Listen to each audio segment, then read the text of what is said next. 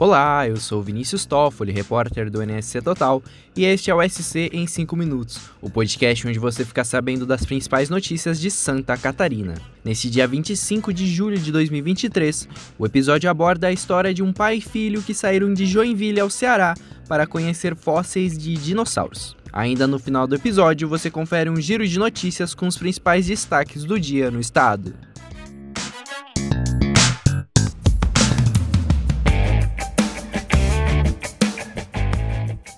Quando começou um trabalho escolar sobre dinossauros que viveram há milhões de anos na região do Cariri, no Ceará, o adolescente Marcelo Júnior, de 15 anos, nem imaginava como poderia render a história.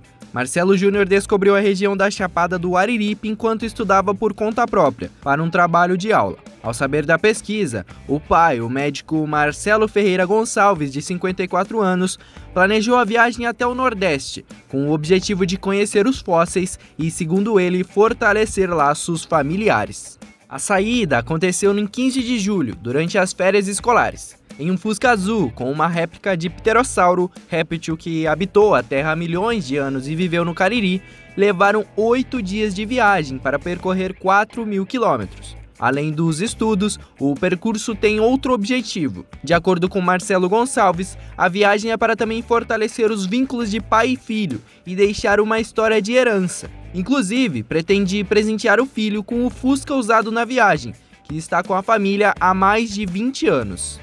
Por sorte, conseguiram acompanhar também o retorno do fóssil do dinossauro Ubirajara jubatus, repatriado pelo Brasil após ter sido levado ilegalmente da região do Cariri em 1995 para fora do país. O local visitado pelos dois, a Chapada do Ariripe, na divisa entre Ceará, Piauí e Pernambuco, é uma região geológica que abriga nove sítios paleontológicos com registros de arte rupestre e fósseis de dinossauros e de outras espécies de animais, como peixes e insetos. A região é uma das três mais ricas do mundo na quantidade dessas peças e atrai pesquisadores do mundo inteiro.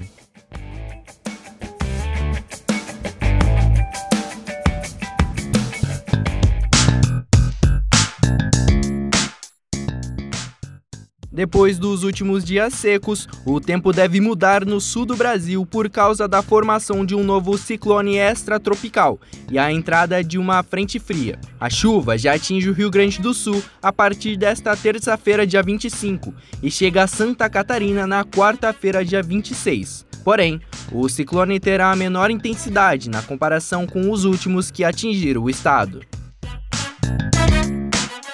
A inflação dos alimentos desacelerou em Santa Catarina em 2023, conforme o Índice de Custo de Vida de Florianópolis. O aumento foi de 2,97% no primeiro semestre do ano, contra 7,32% no mesmo período de 2022. Em relação aos produtos que ficaram mais baratos no primeiro semestre do ano, o óleo de soja é o principal destaque, com redução de 23,78%.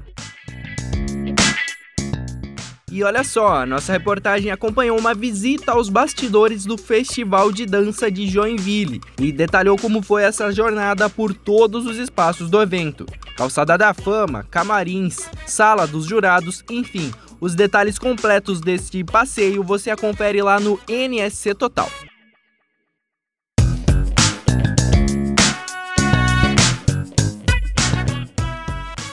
Bom, por hoje é isso. Esse foi o SC em 5 minutos, o podcast do NSC Total, publicado de segunda a sexta.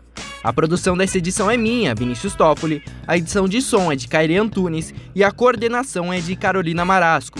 Acompanhe essas e outras notícias no nsctotal.com.br. Até a próxima!